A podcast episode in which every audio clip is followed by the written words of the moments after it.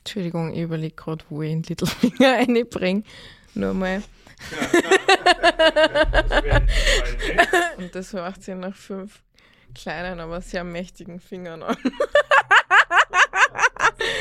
Darf ich das sagen? Darf ich das bitte sagen? Okay. Hello, es ist wieder Montag. Tixo Chicks Time. Woohoo! Wir haben eine sehr, sehr ereignisreiche Woche hinter uns. Die Ereignisse überschlagen sich förmlich. Also zumindest ist das mein Eindruck, wenn ich die Zeitungen und Social Media und so weiter überfliege. Deshalb wollen wir euch einen kurzen Überblick über diese vielen Ereignisse geben. Sophie Kamersin, Ex-ÖVP-Familienministerin Sophie Kamersin ist wieder eine freie Frau. Ihr erinnert euch bestimmt, in unserer zweiten Folge haben wir über Sophie Kamersin, Sabine Beinschab und das Beinschab Österreich Tool gesprochen. Sophie Kamersin befand sich nun knapp ein Monat in U-Haft. Das Oberlandesgericht Wien entschied am Montag, den 28.03. nun positiv über ihre Haftbeschwerde. Daher ist sie jetzt wieder auf freiem Fuß. Gleichzeitig wird sie aber von ihrer Freundin oder ehemaligen Freundin Sabine Beinschab tiefer in die Affäre gezogen. Und die nächste Bombe platzte. Am 30.03. ließ sich tatsächlich der Nationalratspräsident Wolfgang Sobotka im Untersuchungsausschuss vertreten. Wie ihr wahrscheinlich euch noch daran erinnern könnt, äh, haben wir in der letzten Folge darüber diskutiert, inwiefern das möglich ist und dass Wolfgang Sobotka immer betont, dass er die Vorsitzführung nicht aufgeben kann oder möchte. Ja, die Woche war es soweit. Er hat sie tatsächlich wieder abgegeben. Nach mehreren Minuten hat er seinen Vorsitz zumindest für die eine Sitzung zurückgelegt. Grund war, dass die, die WKSDA hier mit einem Verdacht auf Amtsmissbrauch auf ihn zugekommen ist. Grund dafür waren Chats zwischen dem damaligen Kabinettschef Michael Klobmüller und Wolfgang Sobotka vom März 2017. Aber er ist jetzt schon noch Vorsitzender grundsätzlich. Also er ist jetzt noch nicht zurückgetreten, richtig? Richtig, er meint weiterhin, dass er die Rolle übernehmen kann, obwohl immer mehr Chats oder verschiedene Indizien auftauchen, die irgendwie darauf abzielen, dass schlussendlich Wolfgang Sobotka befangen ist und immer tiefer in diese Sümpfe, Korruptionssümpfe der ÖVP hineingezogen wird und er auch Teil verschiedenster etwaiger Postenschacher war oder ist. Wobei befangen sich auch noch so äh, harmlos irgendwie anhört. Er ist jetzt wirklich Angeklagter in dem Untersuchungsausschuss, wo er selber den Vorsitz führt. Also ich finde das einfach richtig, richtig arg. Und was bei der Veröffentlichung der Tatsache, dass gegen Sobotka jetzt ermittelt wird, auch nicht unspannend ist aus meiner Sicht, ist, dass der Kurier die Geschichte als erster hatte, exklusiv. Vor allem die Ida Metzger, der ja doch nachgesagt ist, dass sie sehr ÖVP-nah soll, sein soll. Und die nächste Zeitung, die die Geschichte hatte, gebracht hat, war die Kronenzeitung mit O-Ton sogar. Also ich weiß ja nicht, wir werden vielleicht eh noch näher darüber sprechen, aber für mich klingt das oder liest sich das schon ein bisschen nach einem ÖVP-Leak. Und ich frage mich einfach, warum, was wollen Sie damit jetzt schon wieder vertuschen oder wovon wollen Sie damit jetzt wieder ablenken? Am Mittwoch, den 30. März, wurde Julian Hessenthaler zu dreieinhalb Jahren unbedingter Haftstrafe verurteilt. Aber wer ist dieser Julian eigentlich? Er ist sozusagen der Regisseur oder das Genie hinter den Ibiza-Videos. Der Privatdetektiv Hessenthaler hat sich das Konzept für das Ibiza-Video überlegt und die falsche Oligarchennichte als Lockvogel organisiert und die versteckten Kameras am Drehort montiert. Nun stand er vor Gericht. Seit Anfang September läuft gegen ihn am Landesgericht St. Pölten ein Strafverfahren. Allerdings nicht wegen diesem Ibiza-Video, wie man vielleicht meinen würde, sondern wegen Drogenvorwürfen. Das Urteil hat zu massiver Kritik geführt. Die Rede ist sogar von einem Justizskandal. Schließlich gibt es außer dubiosen Zeugenaussagen von einem kriminellen Pärchen das für die Aussagen sogar einige tausend Euro erhalten haben soll, keine stichhaltigen Beweise. Wir werden dem Fall Hessenthaler noch eine eigene Folge widmen, sowie auch den Aktivitäten vom BMI, das sich weniger mit dem Finden von Verbrechen als dem Erfinden von Verbrechen zu beschäftigen scheint. Nach der Befragung von Justizministerin Alma Sadic im Untersuchungsausschuss diese Woche wurde bekannt, dass der Oberstaatsanwalt Johann Fuchs angeklagt wurde. Und zwar wegen Falschaussage vor dem Ibiza-Untersuchungsausschuss und wegen Geheimnisverrats. Wer sich jetzt fragt, wer eigentlich dieser Johann Fuchs ist, äh, keine Sorge, genau dieser Frage gehen wir in dieser Folge nach wir suchen und verknüpfen die Verbindungen zwischen Johann Fuchs, der Oberstaatsanwaltschaft, und Christian Pilnacek gemeinsam mit der WKStA. Puh, ja, da war jetzt einiges los auf Seiten der Justiz. Deswegen werden wir in dieser Folge uns das Justizministerium einmal näher anschauen. Man munkelt, man sagt, es gibt dort ein schwarzes Schattenkabinett und ähm, Pilnacek, ehemaliger Kabinettschef im Justizministerium, mittlerweile suspendiert seit Februar 2021, war da lange Zeit quasi der juristische Bodyguard, das Schutzschild der ÖVP. Oder man könnte auch sagen, er war der Littlefinger der ÖVP. Na, ich würde eher sagen, er war die Mauer. Kaum ist die Mauer gefallen, kaum ist das Eis gebrochen, hat es Anklagen nur so hereingeregnet. Anklage gegen Sobotka, gegen die ÖVP Vorarlberg, gegen einen Wirtschaftsbund Vorarlberg und, und, und. Na, da bin ich mir nicht so sicher. Ich glaube, er hat die Lannisters oder in dem Fall die ÖVP unserer Republik irgendwie versorgt und gleichzeitig auch auf sich geschaut. Also ich bleibe beim Littlefinger. Aber ich glaube, wir werden das einfach im Folge dieser Folge uns anschauen und lassen dann die Zuschauerinnen oder Zuhörerinnen und Zuhörer entscheiden, ob äh, Christian Pilnacek mehr Littlefinger oder mehr Mauer war. Okay, lassen wir das jetzt einmal so stehen. Ich bleibe bei der Mauer, aber egal. Lassen wir wirklich die anderen entscheiden. Die Monatszeitung Profil schreibt auf jeden Fall. Über Christian Pilnacek hieß es immer wieder, der Mann werde irgendwann ÖVP-Justizminister. Erfahrener Beamter, herausragender Legistiker, blendender Netzwerker, Instagram-taugliche Attitüde. Dabei war es letztlich ohnehin unerheblich, wer gerade Justizminister war. Die Ressortchefs kamen und gingen. Der Schattenminister blieb. Aber jetzt ist er mittlerweile suspendiert. Angie, kannst du kurz erklären, wie es eigentlich dazu gekommen ist?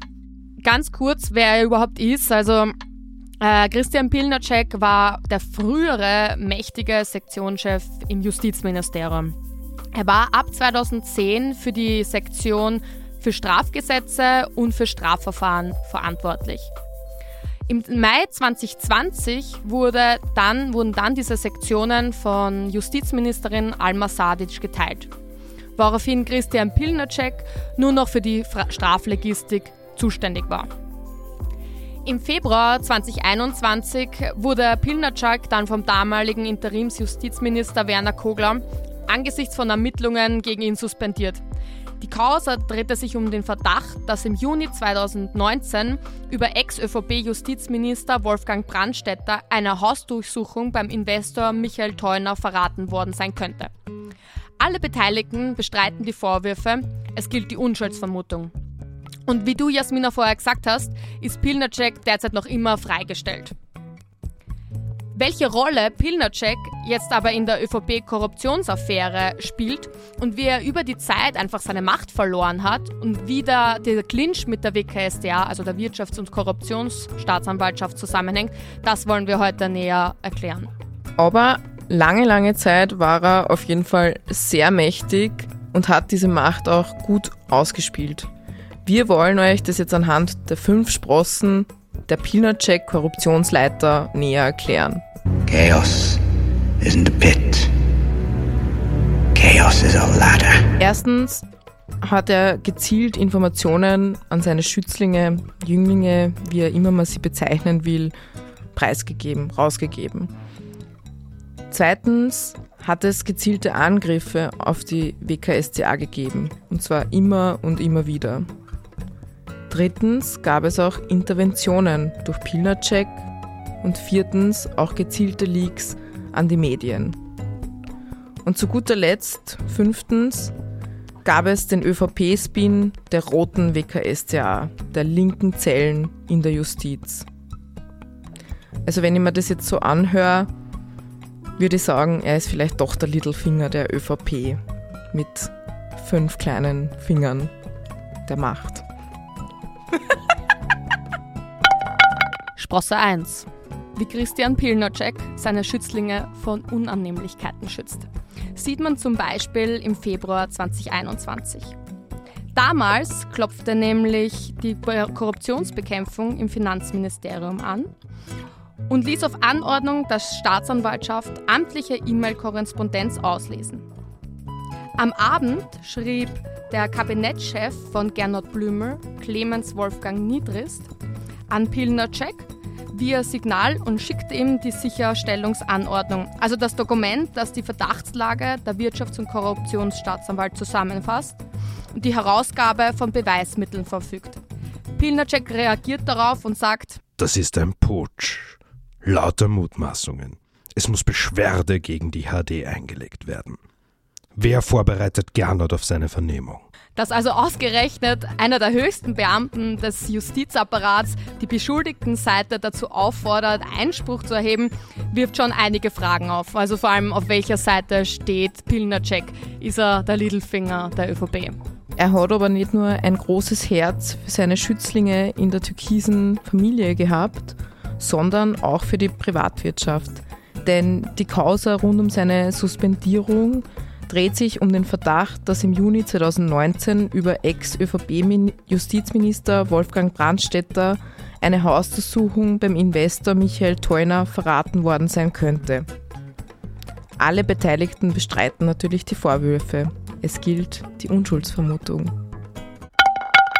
Sprosse 2. Angriffe auf die WKSCA. Also zum einen gab es da administrative Blockaden, Bremsen durch Pilnacek.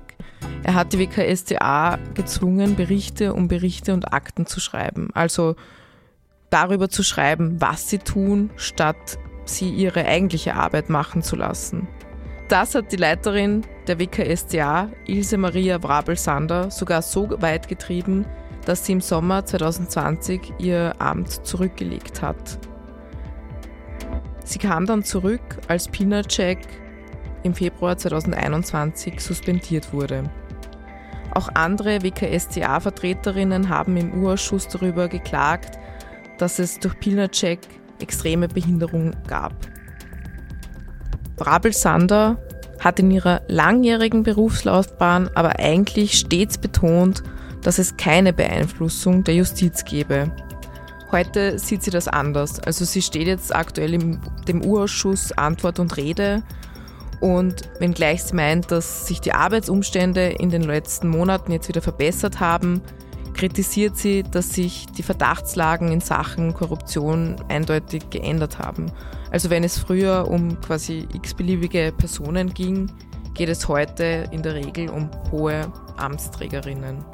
Man kann aber generell auch behaupten, dass Pilnacek versucht, seine ihm verhasste WKSDA generell aus der ganzen Korruption oder auch damals der Ibiza-Affäre zu entziehen. So diskutiert er am 17. Mai 2019, also kurz nachdem das Ibiza-Video veröffentlicht wurde, und schrieb mit Oberstaatsanwalt Fuchs damals, die WKStA solle bitte nicht von sich aus aktiv werden. Ein Vorpreschen der WKStA muss verhindert werden. Das kann doch gerade jetzt nicht in unserem Interesse sein. Pilnacek und Fuchs versuchen also den Ibiza-Fall der WKStA zu entziehen und ihn stattdessen dem Innenministerium zuzuschieben. Genauer gesagt der Sokotep. So schreibt Pilnacek. Die Sokotape bietet für uns die Möglichkeit, Unverhältnismäßigkeiten in den Ermittlungen zu verhindern. Disclaimer. Die Soko Ibiza oder Sonderkommission Ibiza oder polizeiintern Soko Tape wurde durch den damaligen Innenminister Ratz am 23. Mai 2019 eingesetzt, um die Hintermänner des Ibiza-Videos auszuforschen. Sprosse Nummer 3. Interventionen. Die WKSDA erhielt den anonymen Hinweis, dass einer der Chefermittler, der Soko Tape, aufgrund seiner Parteizugehörigkeit befangen sein sollte. So schrieb einer der Ermittler an Heinz-Christian Strache mit den Worten: Lieber HC, wann kommt ein Rücktritt vom Rücktritt? Die Republik braucht dich. Als die Befangenheitsvorwürfe an die Medien durchsickerte, griffen Pilnacek und Fuchs ein und verdächtigten die WKSDA hinter diesen Leaks zu stecken. So schrieb Fuchs an Pilnacek: Wir müssen irgendwie unsere undichte Stelle finden. Beginnen würde ich mit GA. Staatsanwalt Gregor Adamowitsch, Anmerkung. Pilnacek. So arg. Das kann man sich nicht gefallen lassen. Ich spreche morgen mit Lang, Franz Lang, Chef des Bundeskriminalamts, Anmerkung. Ich stelle mir eine Observation vor. Herzliche Grüße. Fuchs.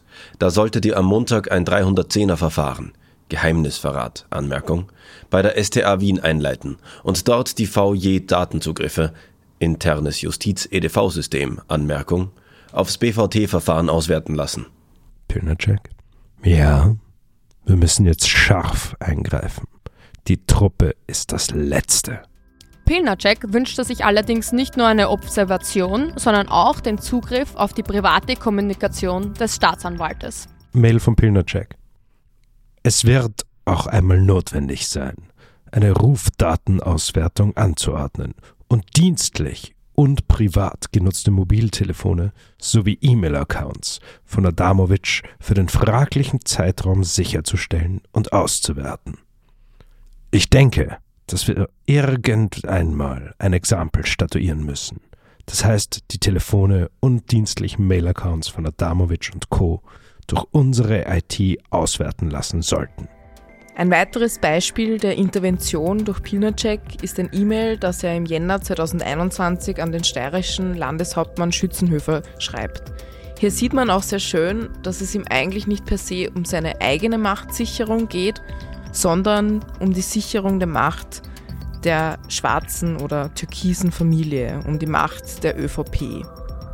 Kurz vor seiner Suspendierung also zum Zeitpunkt der ersten Entmachtung durch die grüne Justizministerin Alma Sadic quasi, schreibt er Pilnacek an Landeshauptmann Schützenhöfer. Lieber Herr Landeshauptmann, Prosit 2021 und viel Erfolg im Vorsitz der Landeshauptleutekonferenz. Möchte nur informieren, dass Präsident des OLG Graz ausgeschrieben ist. Wäre Gelegenheit, das an unserer Familie begangene Faul auszugleichen. Bitte um deine Unterstützung. Caroline wäre eine Wohltat für die Gerichtsbarkeit der grünen Mark. Herzliche Grüße, Christian Pilnacek. Sprosse Nummer 4. Leaks. Der Fall rund um Sarah B. zeigt, wie Christian Pilnacek und Johann Fuchs versuchen, mit Hilfe eines Maulwurfs in der WKSDA die WKSDA und ihre Mitarbeiterinnen zu diskreditieren. So schickt die Staatsanwältin Poppenwimmer immer wieder via WhatsApp zum Beispiel interner oder unterschiedliche Akten an Fuchs. Darunter auch eine Besprechung zwischen der WKSDA und der Lebensgefährtin von Adamowitsch. Auch sie, Sarah B., ist an der Auswertung der Kurzakten beteiligt. Allerdings arbeitet sie schon sieben Jahre für die WKSCA und hat die Lebensgemeinschaft mit Adamowitsch auch offengelegt und sie wurde auch als unbedenklich bewertet. Dennoch startete Express eine aggressive Kampagne gegen sie. Finanziert wird der Express von Eva Hieblinger-Schütz, der ehemaligen Stellvertreterin von keinem geringeren als Thomas Schmidt, dem Hauptbeschuldigten der Inseratenaffäre und ehemaligen Generalsekretär im Finanzressort. Und ihr Mann, ihr Mann Alexander Schütz ist auch noch ÖVP-Spender und auf Du-Basis mit Sebastian Kurz, wie viele E-Mails zeigen. Und ausgerechnet dieses Medium startet eine toxische Kampagne gegen eine junge Frau bezüglich einer angeblich dubiosen Liebesbeziehung zwischen einem Staatsanwalt und einer Mitarbeiterin der WKSTA. Sprich, Eine junge Frau in der WKStA wurde seitens des Express unter Druck gesetzt, indem ihr Liebesleben thematisiert wurde und dadurch ihre Glaubwürdigkeit in Frage gestellt wurde. Wieder mal einfach nur toxisch. Sprosse 5, ÖVP-Spin, rote WKSCA bzw. linke Zellen in der Justiz. Toxische Kampagnen wie jene gegen Sarah B., beziehungsweise war diese ja eigentlich hauptsächlich gegen die WKSCA gerichtet, begannen schon viel früher. Am 20.01.2020 lud der damalige Bundeskanzler Sebastian Kurz zu einem Hintergrundgespräch, in dem er versuchte, die WKSCA als Netzwerk roter Staatsanwälte darzustellen. Darauf folgten weitere Hintergrundgespräche und Pressekonferenzen mit ÖVP-nahen Juristinnen und ausgewählten Journalistinnen. Je tiefer die Ermittlungen gegen die ÖVP gingen, desto mehr solcher Hintergrundgespräche und Pressekonferenzen folgten. Immer wieder wurde derselbe Spin gegen die roten Zellen gepusht. Was wir jetzt in den letzten zwei Wochen oder Monaten eigentlich schon sehen, ist, dass diese Attacken gegen die Justiz eigentlich die wichtigste Form der öffentlichen Selbstverteidigung der ÖVP sind. Außerdem wird immer öfter klar, dass diverse Leaks an Medien von der ÖVP kamen, sie sich dann aber über Leaks der WKStA völlig entsetzt beschwert haben. Oder um es in eine schöne Metapher zu verpacken, die Brandstifter unterstellen der Feuerwehr, Feuer zu legen. Und deshalb müsse man die Feuerwehr umbauen und aufhören, die Brandstifter ständig zu verurteilen, weil das macht die Feuerwehr bloß aus politischen Interessen. Mitten in diesem öffentlichen Match stand und steht Christian Pilnacek. Zuerst als Branddirektor und heute als Beschuldigter. Und zündelt anscheinend nach wie vor über Anwälte, Journalistinnen und Freunde. Bereits nach den ersten Sitzungen des Untersuchungsausschusses ist klar, es ist Feuer am Dach.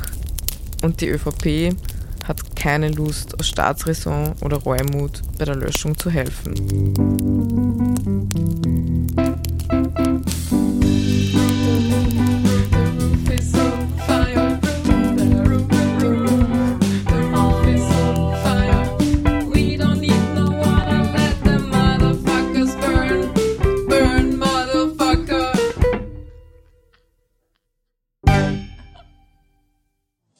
In unserer nächsten Folge dreht sich alles um die Steuerberater der Reichen und Mächtigen.